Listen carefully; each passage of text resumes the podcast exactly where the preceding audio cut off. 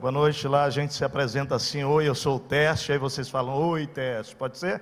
Oi, gente, eu sou o Tércio. Oi, Amém, que alegria estar aqui, deixa eu começar agradecendo, tenho um grande amor pelo Domingos, eu chamo ele de Domingão, Domingos, porque ele é como o irmão mais velho para mim, tem nove anos a mais, e para ser preciso nas idades, eu conheci o Domingos, eu tinha nove, e ele tinha 18 anos, e meu pai, então, pastor lá em Tocantinha, no Goiás, que não era Tocantins ainda, não existia o estado, é, foi pastorear com minha mãe, e o Domingos lá, naquele tempo, como um, um novo na fé, um neófito, já era apaixonado por Jesus.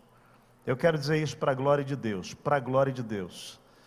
É, desde lá, então, eu conheço o Domingos e eu só vejo a jornada do Domingos, o pastor de vocês, assim, crescente na direção da cruz.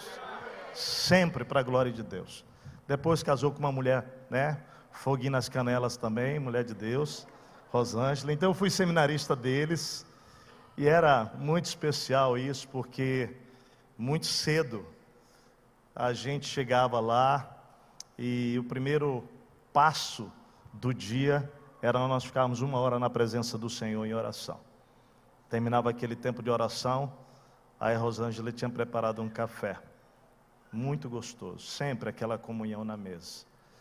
Eu sei que essas coisas talvez não marquem vocês, mas marcou o início do meu ministério profundamente. Sempre conto isso. Bom, eu quero falar sobre o encontro com a glória de Deus. Se eu tivesse combinado, combinado com Daniel, não teria dado tão certo, porque ele ministrou tudo aquilo que Deus trouxe ao meu coração. Eu cheguei hoje com duas palavras, passei a semana em crise, já tinha essa palavra mais de mês, quando o Domingos me comunicou, e o Senhor fale sobre ela, fale sobre ela. Mas essa semana uma outra palavra veio ao coração e eu fiquei em oração até hoje pela manhã, quando encontrei o Enéas, obrigado, pastor amado, que me acolheu tão bem lá no aeroporto. E na nossa conversa, né, depois que fiquei no hotel, fui estudar, fui orar, e o Senhor falou: Não, você vai falar sobre a glória de Deus. E quando me encontrei com você, você falou o tema da conferência, e eu realmente perdi o tema da conferência, Domingos. Eu não lembrava qual era mas o Espírito não perdeu. Então ele falou comigo e eu só vou transmitir o recado do Senhor para vocês hoje. Amém? Vamos falar sobre isso, o encontro com a glória de Deus. Texto base nosso, Êxodo 40. E mais ou menos sete anos atrás, nossa família é, construiu um tabernáculo em miniatura. Nossa família está aí, você vai ver mais uma vez. Eu sou casado com Marta, Terça-feira, agora, 6 de dezembro, completamos 25 anos de casados e foi uma graça de Deus. Saímos, passamos três dias juntinhos, só nós dois. E temos duas filhas, a Laila, que está do lado da Marta, que está com 19 anos, e a Radassa, 17 anos, a nossa caçula. E eu havia identificado um, um pequeno tabernáculo, era mais ou menos do tamanho dessa peça aqui, e miniatura, e decidi comprar, levar para casa, e num dos dias da família, nós começamos a montar. É exatamente isso aí que vocês estão vendo. É um trabalho super minucioso, e nós começamos a montar essa tenda do encontro. Presta atenção. Esse momento precioso em família. Passamos o dia inteiro fazendo isso porque você tem que passar todas aquelas cordinhas, montar os postes. Começamos então de fora para dentro. Montamos o pátio todo externo, ali onde seria né, o átrio, depois fomos montando o santo lugar, e aí chegamos no Santo dos Santos, onde finalmente nós fomos colocando os utensílios. E a última coisa, preste atenção, é um detalhe importante: a última coisa que nós colocamos foi a arca, que representa o quê? A presença de Deus. Depois que colocamos a arca, por último, nós cobrimos aquela tenda e nós então oramos naquele momento em família, e foi um dia tão especial. E a nossa oração foi imaginar a glória do Senhor descendo no meio do povo. E nós oramos falando isso como família. Deus, nós queremos ter um encontro com a tua glória. Nós queremos que a nossa família seja uma família cheia da tua glória, da glória da tua presença, Senhor. E pensando em 2023, projetando a sua vida para 2023, eu quero chamar você para essa resolução hoje à noite. Que o clamor do seu coração seja que você seja cheio da glória de Deus. Que você tenha um encontro com a glória de Deus. E a música que cantamos agora há pouco diz que quando você tem esse encontro, você não resiste, você não consegue ficar em pé. Só que você vai ver que há algo mais profundo do que isso que vai acontecer na sua vida. Porque às vezes a gente cai e não acontece o que tem que acontecer.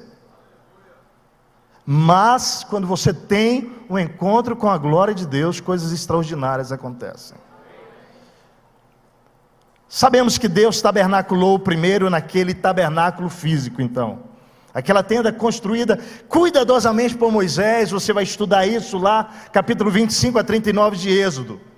Mas tanto o tabernáculo quanto os seus utensílios apenas eram imagens que apontavam para uma realidade espiritual que se manifestaria onde? Em Cristo Jesus. Em Cristo Jesus. Jesus veio, Jesus tabernaculou entre nós e depois tabernaculou em nós definitivamente pelo seu espírito. Então diz assim: Eu sou o tabernáculo onde Cristo veio habitar. João escreve sobre isso dizendo: Aquele que é a palavra tornou-se carne e viveu entre nós.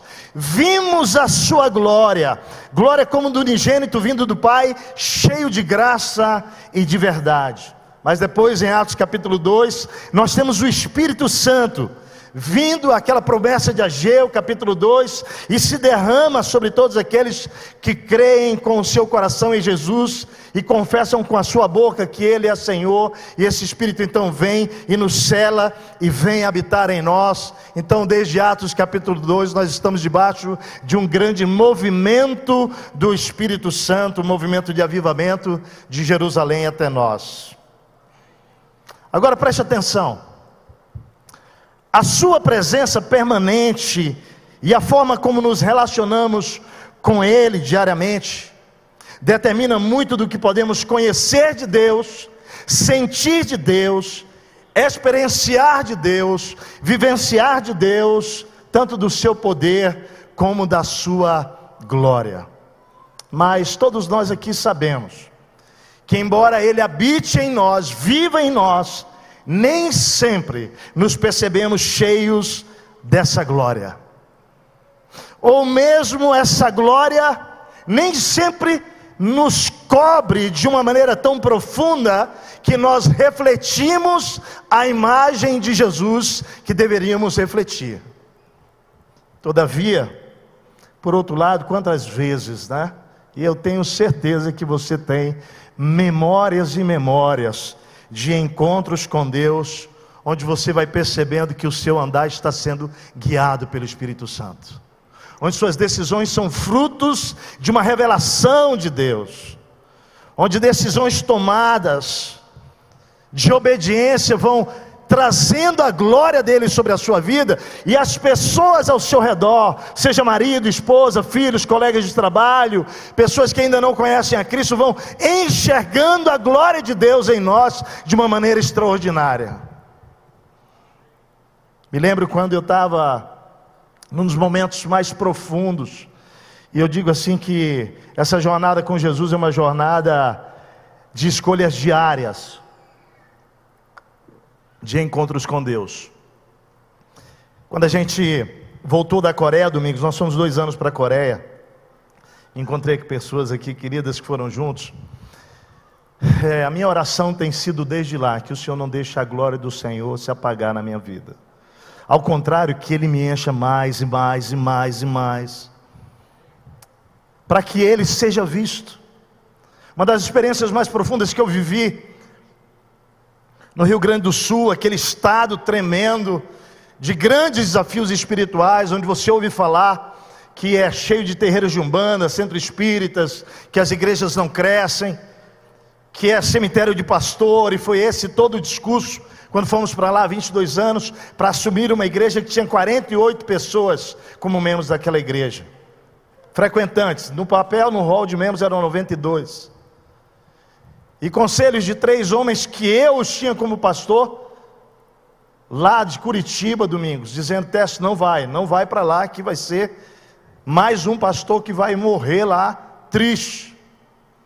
Mas o Senhor falou: vão, vão porque a glória do Senhor se manifesta na vida de homens e mulheres que consagram suas vidas. Eu estava no discipulado às seis horas da manhã com um empresário numa, numa, num posto de gasolina. Era um posto que tinha recém é, sido feito e o pessoal ia muito para lá para tomar café. E aquele empresário então me encontrava com ele às seis horas para o discipulado. Quando terminou, a gente se abraçou, oramos juntos. E eu fui sair e o um garçom ali, né, a pessoa que serve as mesas, me trouxe um papel e me entregou. Então eu chamei aquele discípulo e falei assim: oh, abre comigo aqui. Preocupado que pudesse ser um assédio, alguma coisa, não que eu seja bonito, nem nada disso, mas a gente sabe que o diabo está cirandando, tentando destruir homens de Deus, mulheres de Deus, amém? É assim que ele faz, e a gente tem que estar tá ligado. Quando eu abri o, o bilhetinho com, com o discípulo, era assim: Você por acaso é pastor? é, eu preciso falar muito com você. Se puder, me ligue. E eu então peguei aquele, aquele é, bilhete, coloquei no bolso, fui para o prédio da igreja, atendi o que tinha que atender e a, o horário das nove e meia foi cancelado, nove e meia, dez horas foi cancelado e eu fiz uma ligação para aquele homem. E quando eu liguei para aquele homem, ele disse para mim: Você é pastor? Eu falei: Olha, eu sou pastor, você me conhece? Eu falei: Não, não conheço você. Mas você pode se encontrar comigo agora? Eu falei: Olha, eu liguei porque eu posso me encontrar com você agora. Então fui para o mesmo posto de gasolina me encontrar com aquele homem. Quando cheguei no posto de gasolina, ele se apresenta para mim, ele me dá um abraço. Eu estranho aquele abraço. E ele diz: Olha, eu sou o fulano de tal e eu sou um babalorixá da Umbanda. Então eu começo a entender que eu estou diante de uma experiência de poder da glória de Deus. Porque isso não é comum no Rio Grande do Sul. Então ele fala para mim: Eu posso falar com você? Eu falei: Claro, estou aqui à sua disposição. Sentei com ele. E ele disse: Olha, eu preciso te contar o que aconteceu na minha vida hoje. Eu abasteço meu carro há dois anos aqui. E esse posto foi reformado há dois anos, e tem dois anos que eu digo: Eu vou parar para tomar um café. E eu nunca parei para tomar um café, porque eu sempre passava aqui atrasado abastecia e ir para a empresa. E hoje, quando eu passei, abasteci o carro, eu ia sair, uma voz disse para mim: O que você está procurando está aí dentro, desce. E ele desceu, sentou numa mesa próxima onde eu estava, e ele começou a dizer: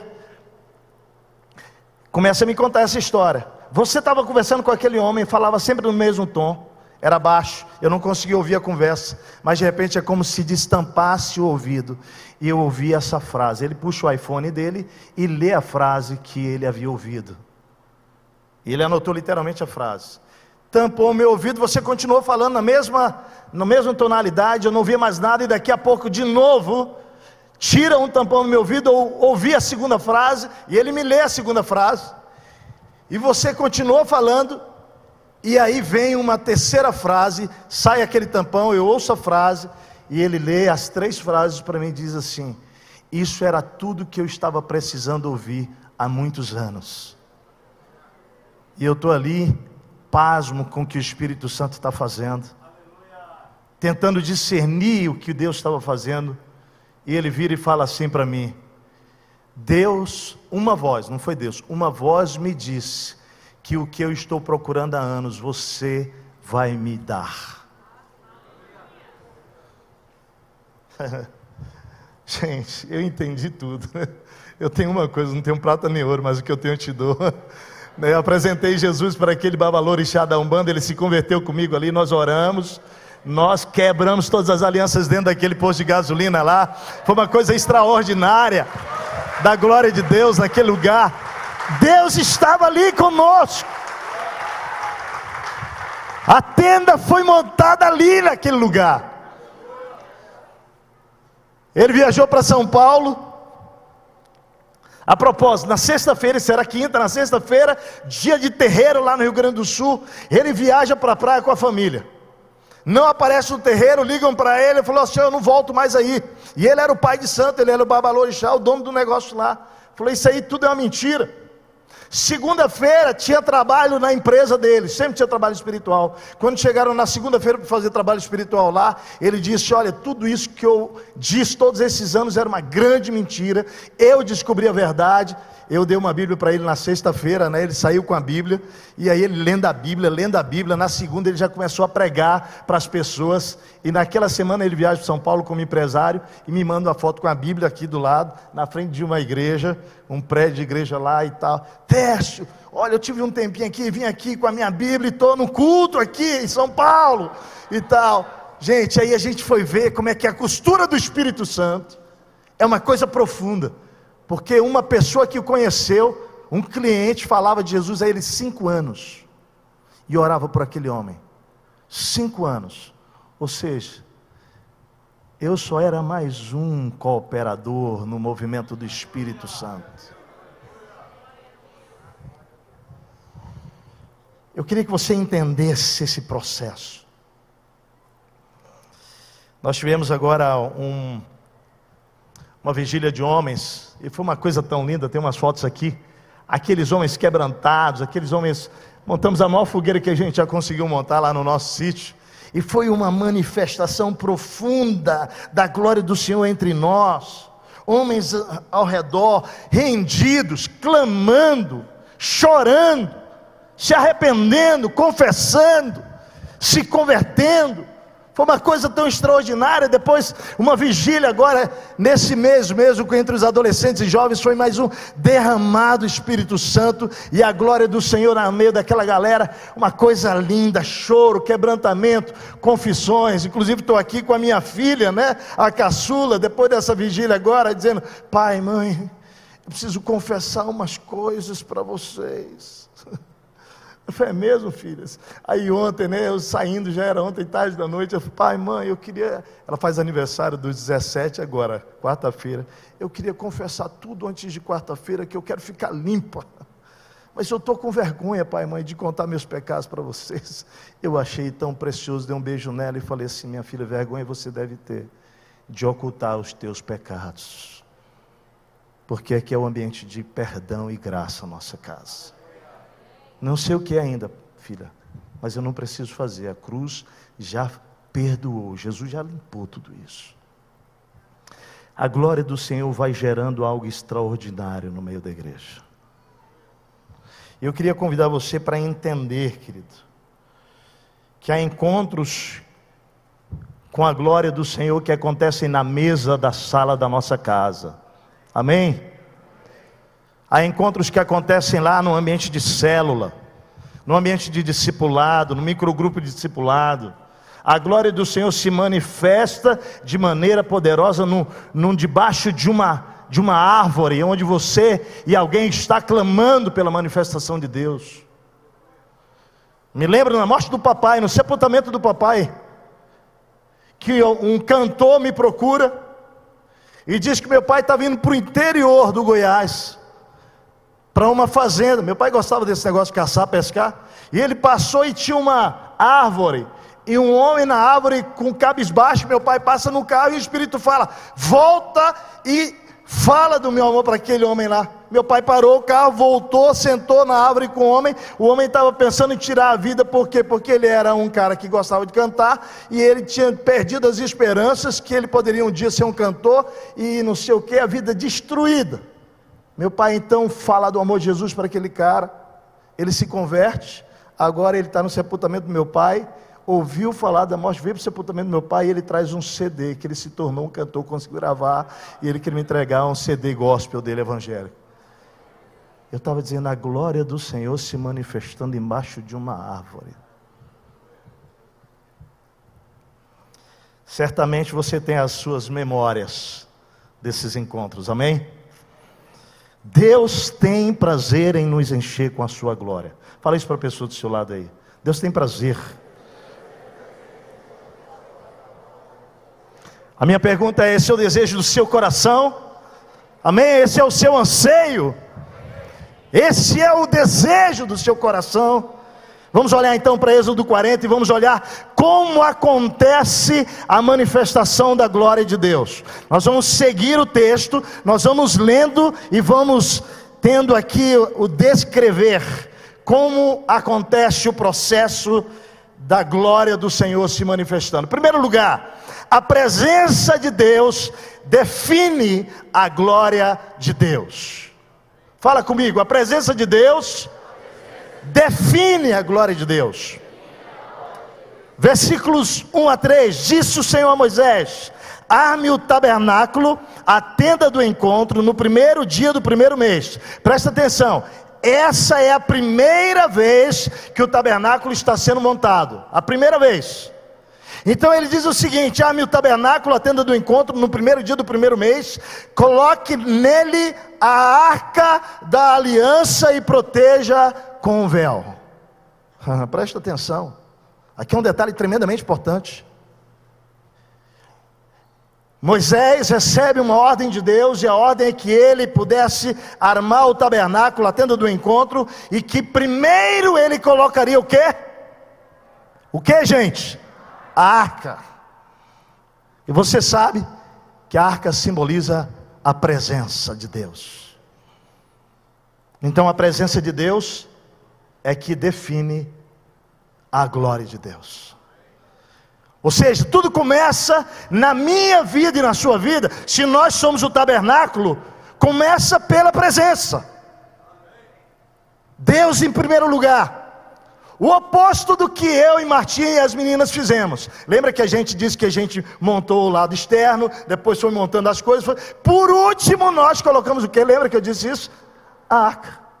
Só que o texto bíblico diz que você começa pela presença.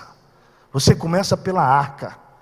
E aqui tem um simbolismo, simbolismo muito importante, porque a pergunta é: por que precisamos começar pela presença de Deus? Então vamos lá para entender. O que a arca tinha? Três coisas dentro da arca. A arca tinha a lei. Fala comigo, a lei. A arca tinha o maná. E a arca tinha o que? A vara de Arão. Então vamos olhar. Por que precisava começar pela arca, pela presença de Deus? Porque a lei representa instrução, querido. E eu e você precisamos de instrução para a nossa vida. Segundo, o maná representa provisão. E a vara representa milagre. Então fala comigo. A lei, instrução. O maná, provisão.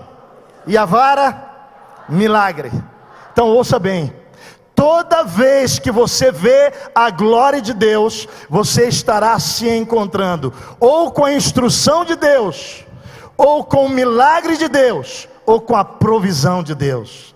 Essas coisas marcam a presença de Deus, marcam a glória de Deus na sua vida. Instrução, provisão e milagre. Isso é o que significa Deus estar no centro da nossa vida. Nunca vai nos faltar nada. Fala para o teu irmão: nunca vai faltar nada. Se você começar pela presença de Deus. Sabe, Domingos, meu pai, meu pai me ensinou isso com minha mãe, mas eu quero lembrar aquele tempo como seminarista. Porque eu chegava lá, na Igreja Batista do Bom Retiro, e eu era secretário da igreja e seminarista dos adolescentes, jovens e louvor. Porque domingo o negócio é o seguinte, domingo Rosando, o negócio trabalha mesmo. Não tem preguiçoso. E aí eu chegava, mas o domingo sempre falava assim comigo: olha, para trabalhar comigo você tem que chegar mais cedo para orar.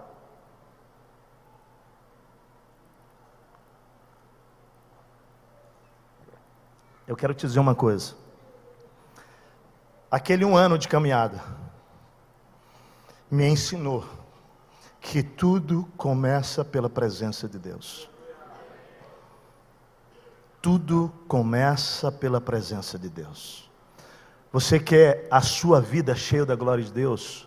Começa pelo encontro com a presença dEle. Você quer prosperar, querido, na tua casa, na tua família? Coloca Deus em primeiro lugar lá. Coloca as tuas finanças em primeiro lugar lá. Você quer ver a glória de Deus manifesta teu casamento? Coloca Deus lá no centro. Tudo começa nisso. Tudo começa pela presença de Deus. De dentro para fora. Hoje eu tive o privilégio de ir lá ver a obra, né? E foi muito legal. Foi muito legal conhecer o que Deus está fazendo lá através de vocês. E de fato o que a gente enxerga lá não é prédio, são vidas.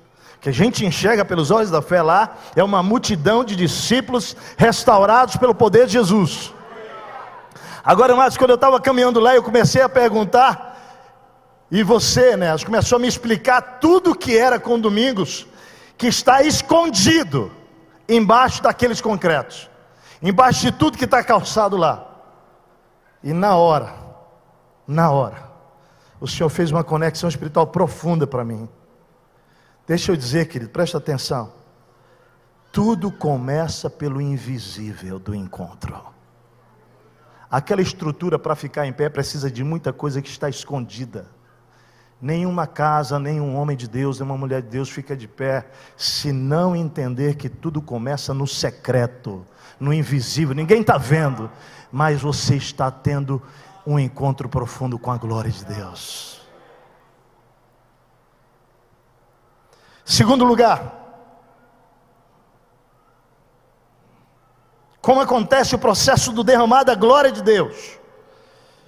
Começa pela presença de Deus, porque ela define a sua glória, mas também, olha só que profundo, a organização reflete a glória de Deus. Êxodo 40, de 4 a 8. É incrível olhar o texto e ver os detalhes das ordens de Deus na organização do tabernáculo. Presta atenção, porque o tabernáculo sou eu e você. Então Deus não pode usar vidas bagunçadas. Deus tem que organizar a casa, irmão. Deus tem que colocar cada um no seu devido lugar. Cada coisa deveria estar no seu lugar devido para cumprir a sua função. Agora olha o texto lá, versículos 4 a 8. Traga a mesa e arrume sobre ela tudo o que lhe pertence. Depois traga o candelabro e coloque as suas lâmpadas. Põe o altar de ouro para o incenso diante da arca da aliança e coloque a cortina atrás do tabernáculo. Coloque o altar dos holocaustos em frente da entrada do tabernáculo, da tenda do encontro. Põe a bacia entre a tenda do encontro e o altar. Olha os detalhes, olha os detalhes da organização aqui. E encha de água, arme ao seu redor o pátio e coloque a cortina na entrada do pátio. Que coisa incrível como Deus gosta de organização. Como Deus gosta das coisas bem organizadas. Agora, não confunda a organização como matar o organismo, porque é o contrário. É o contrário. Um organismo só é um organismo saudável se ele está o quê? Organizado. Organizado. Deus tem nos ensinado muito sobre isso lá na Monte Serra. Nós somos muito orgânicos. Eu sou uma pessoa muito relacional, Martinha também. Nosso ministério, nosso pastoreio acaba sendo muito orgânico. Mas estamos aprendendo isso. E Deus nos deu então uma equipe de homens mais organizados, homens de Deus, líderes de células, homens que são cheios do Espírito Santo, mas são homens que Deus deu para eles dom de administração, e eles têm nos ajudado a organizar, e nós estamos vendo a glória de Deus se refletindo mais entre nós, através da organização. Seja do prédio, da estrutura, como também da função dos pastores. Há cinco anos nós fizemos, 2018, um movimento de cadeiras ministeriais tremendas. Porque nós fizemos teste de dons de todos os pastores, nós fizemos teste de perfil em todos os pastores, nós chamamos uma psicóloga, fizemos tudo quanto foi teste na nossa equipe, fomos descobrindo que nós estávamos mais ou menos posicionados espiritualmente de forma errada. Deixa eu dizer para você, foi absolutamente incrível quando nós fomos respeitando a ordem do Espírito e fomos encaixando cada pastor em funções diferentes, de acordo com o seu dom e seu perfil. Foi uma explosão de multiplicação na vida daqueles homens. Incrível. O que, que a gente vai aprendendo sobre isso? Deixa eu falar para você. A igreja é um organismo e, como todo organismo, sua glória flui de sua organização perfeita. Revelamos o melhor do nosso organismo pelo seu perfeito funcionamento. Eu creio que a glória do Senhor entre nós, igreja, flui de uma igreja onde cada pessoa está cumprindo a sua função, o seu chamado e o seu propósito, cada pessoa no lugar certo, com as motivações certas, nas funções certas, a glória de Deus se manifesta. O avivamento é Deus nos organizando, presta atenção. O avivamento é Deus nos organizando para cumprir melhor a nossa missão no mundo. Então, queridos, nós temos procurado organizar melhor nossas próprias vidas, né? Organizar nossa família. A Bíblia diz que aquele que não sabe governar bem a sua casa, não pode governar a sua igreja Jesus. Organizar melhor a equipe pastoral, organizar a nossa agenda, nossa estrutura, nossa visão, pastoreio, discipulado.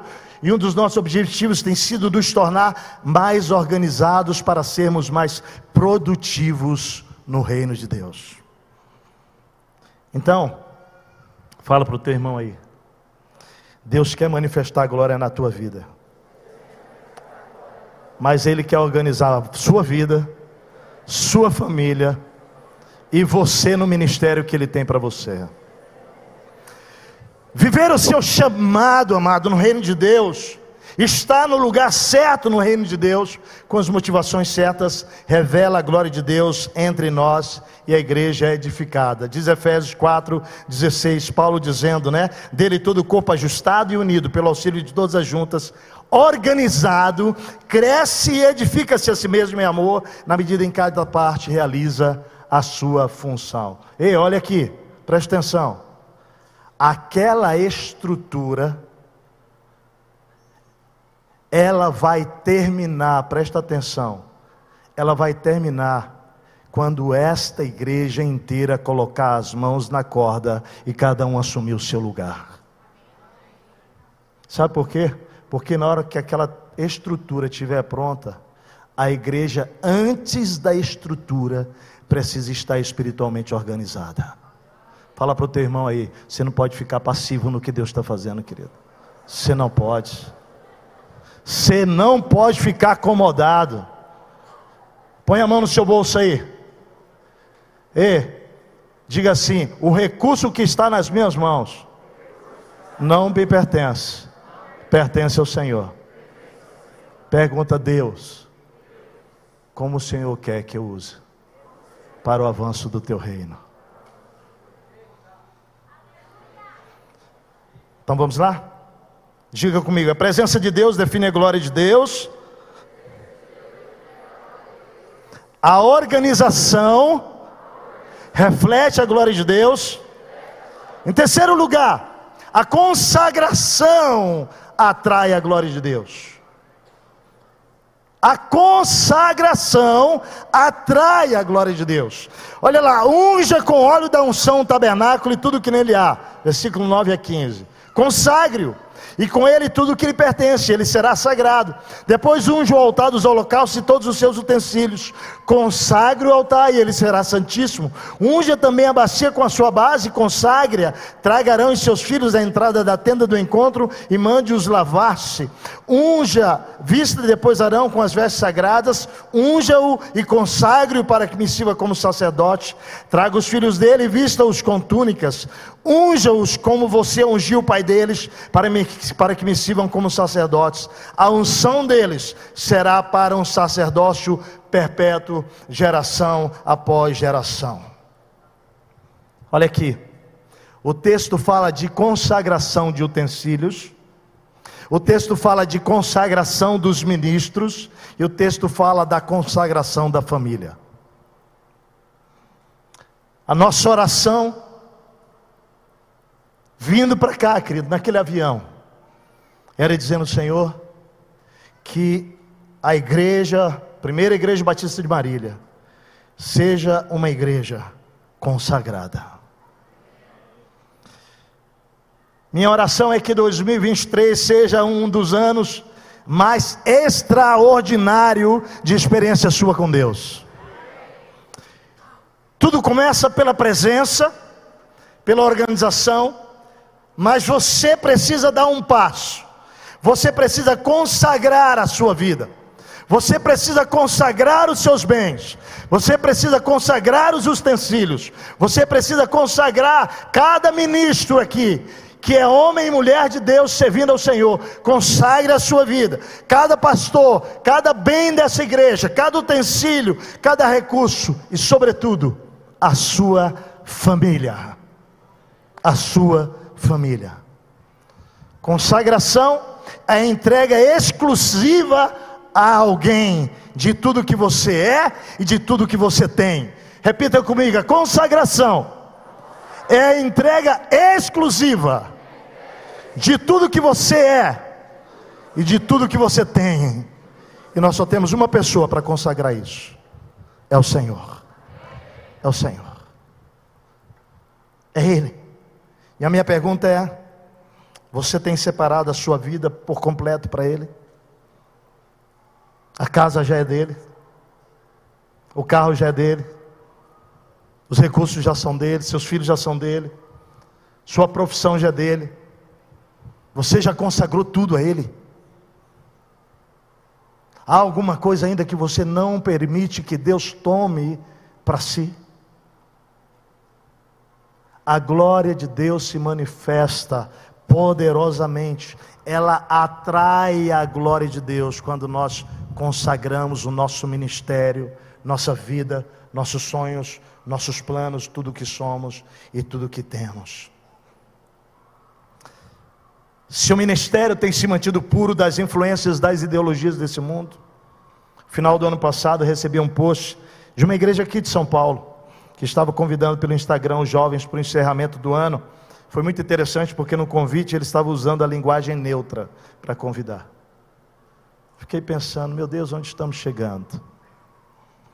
Estamos vendo um tempo que teremos que decidir, igreja, se nos consagraremos separando a nossa vida, família, ministério, exclusivamente para Deus, ou se vamos negociar os nossos valores, a fim de que o nosso ministério ganhe publicidade.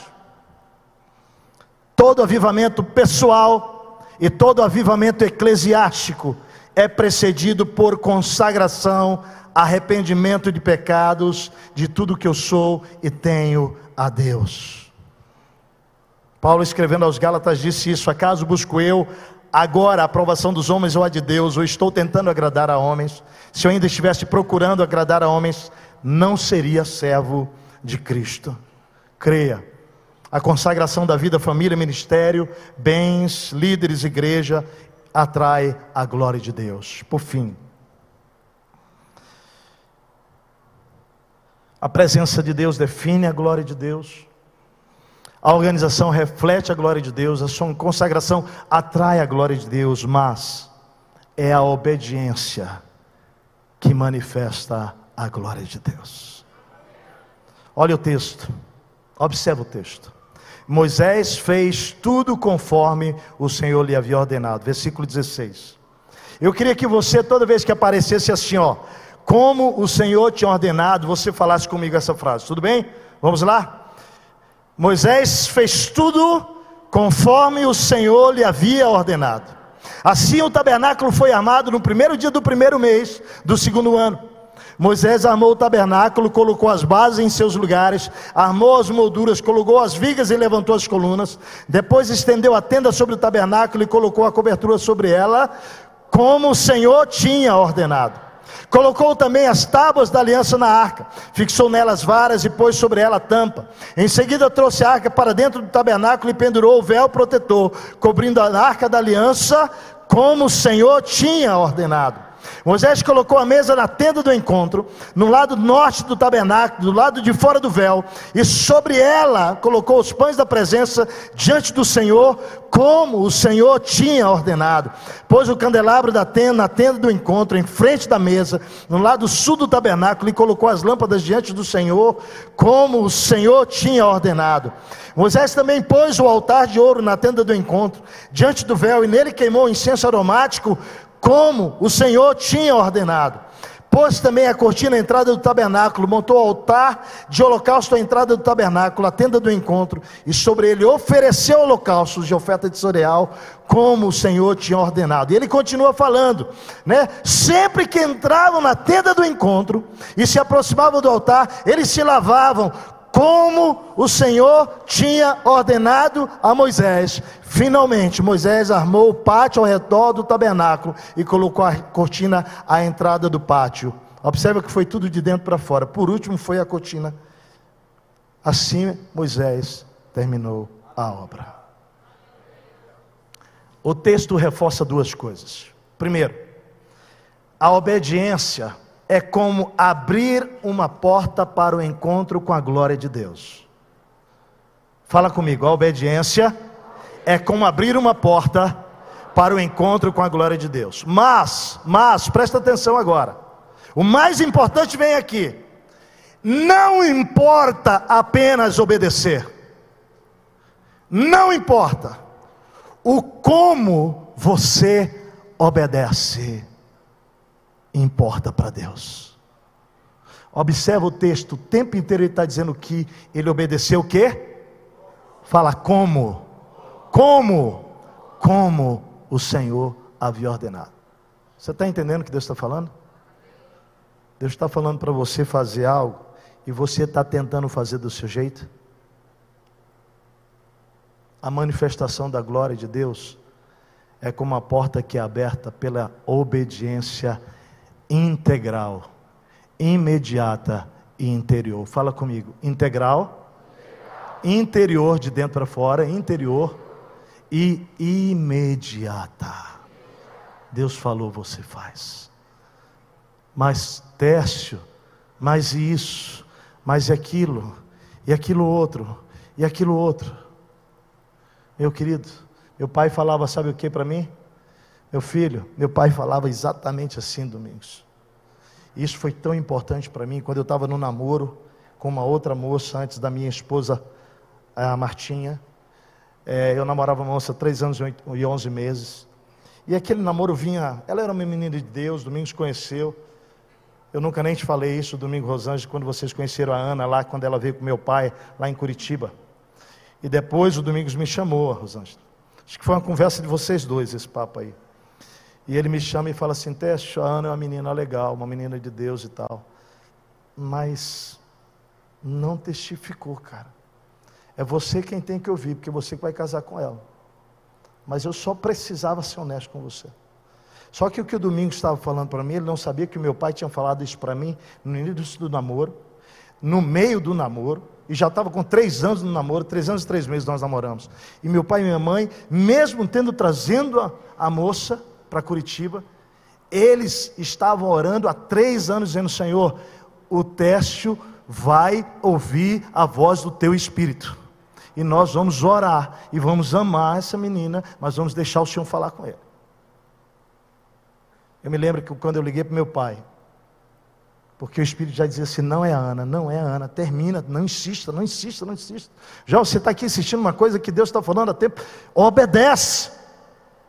Não posterga mais. No postergar, eu comecei a ferir a moça, a moça começa a me ferir. E eu ligo então para ela, termina aquele namoro, mas antes eu liguei para o papai e para a mamãe, falando, conversando com eles: pai, mãe, é condom, mas eu vou terminar esse namoro e tal. E falei, pai, por quê, filho? Porque Deus falou isso, isso, isso, isso, isso, isso, eu não posso mais parar, preciso obedecer. Aí eu comecei a dizer, mas pai, eu já falei com o pai dela, já pedi em casamento, o noivado vai ser o ano que vem, já convidamos três pessoas para. Meu pai me disse uma frase que eu nunca mais esqueci. Meu pai falou assim: Filho, eu quero te fazer só uma pergunta. Deus falou com você ou não? Falou. Então, obedece, porque tudo isso que você está aí falando de argumento agora é problema dele, ele que vai resolver. E eu aprendi um princípio na minha vida. Quando Deus falar, então você faça imediatamente. Faça de coração, interiormente. E faça integralmente. E o problema? Tudo o resto está na sua cabeça? Fica tranquilo que Deus é quem vai ajeitando, como Ele fez no mês da minha vida. Ajeitou tudo o resto depois, tudo. Organizou tudo. A casa entrou em ordem. E foi tão maravilhoso que dois meses depois disso chega uma loirinha linda no seminário. Foi um passo de fé. Porque quando a Martinha entrou assim, ela entrou, eu estou virando na, num corredorzinho assim, eu olho para aquela loira e ela de mão dada com um cara, e eu falo, meu Deus, que loira maravilhosa. E aí o Espírito fala comigo assim: essa é a tua esposa. Eu falei, Deus, mas tem alguma coisa errada, ela está de mão dada com outro homem aí, né? Achei estranha aquela voz do Espírito, fiquei confuso. Não, o Espírito não vai falar uma coisa assim, né? Aí chega no outro dia, aquele cara de mão dada chega com ela para mim e fala assim: Deixa eu te apresentar a minha irmã. Era o pastor Ricardo, irmão dela. Ah, foi, era o Espírito mesmo, agora eu estou querendo que era o Espírito. Mas aí deixa eu te dizer, meu irmão, eu não enrolei não. Eu fui rápido. E minha conversa com Marta foi assim: pá, pá, pá que a obediência tem que ser inteira, integral, imediata, acabou. Maravilha, estamos casados há 25 anos, glória a Deus. Agora preste atenção. Fala para o teu irmão, não basta obedecer. O como importa para Deus. Você pode servir aqui, não é? Pode, né, Daniel? E não ser para a glória de Deus, para a vaidade humana. Você está obedecendo, servindo, mas não como Deus quer que você faça. Você pode contribuir no reino de Deus, ser generoso, mas esperar louvor, esperar algum tipo de honra, algum tipo de reconhecimento. Você pode, inclusive, evangelizar com motivações erradas. Quer dizer, não basta só obedecer, o como importa para a glória de Deus se manifestar. Por vezes cremos que Deus tirará a água da rocha novamente. Mas ao invés de falar com a rocha, a gente vai bater nela. Né? A obediência que traz a manifestação da glória de Deus para a minha vida, para a sua vida, para o seu ministério, para o meu ministério, passa não apenas pelo ato da obediência, mas como eu obedeço. Moisés fez tudo como o Senhor tinha ordenado. E aí eu quero terminar. Minha conclusão. Vem com o versículo para o versículo 34 comigo. Então, fala comigo, então. Olha só. Então a nuvem cobriu a tenda do encontro, e a glória do Senhor encheu o tabernáculo. Fala, fala assim: Eu sou o tabernáculo. Agora presta atenção. O advérbio então indica que por todas as razões anteriores é que a glória foi manifesta. Então o texto está dizendo o seguinte: que a presença de Deus, olha só, a presença de Deus, em primeiro lugar na minha vida, organiza tudo, separa tudo para Ele e produz capacidade na minha vida para eu obedecer. Vou repetir. A presença de Deus, em primeiro lugar na minha vida e na sua, ela organiza tudo, ela separa tudo para Ele e ela me capacita para obedecer em tudo. A glória cobriu a tenda do encontro e a glória do Senhor encheu o tabernáculo.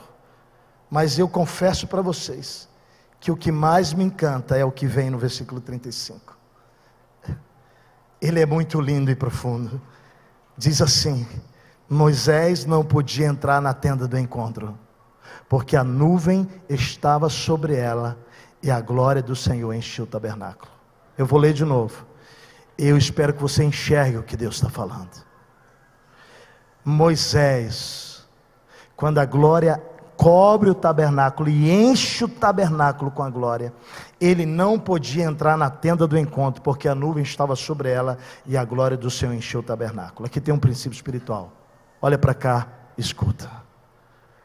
Quando a glória do Senhor enche o tabernáculo, põe a mão no seu coração aí.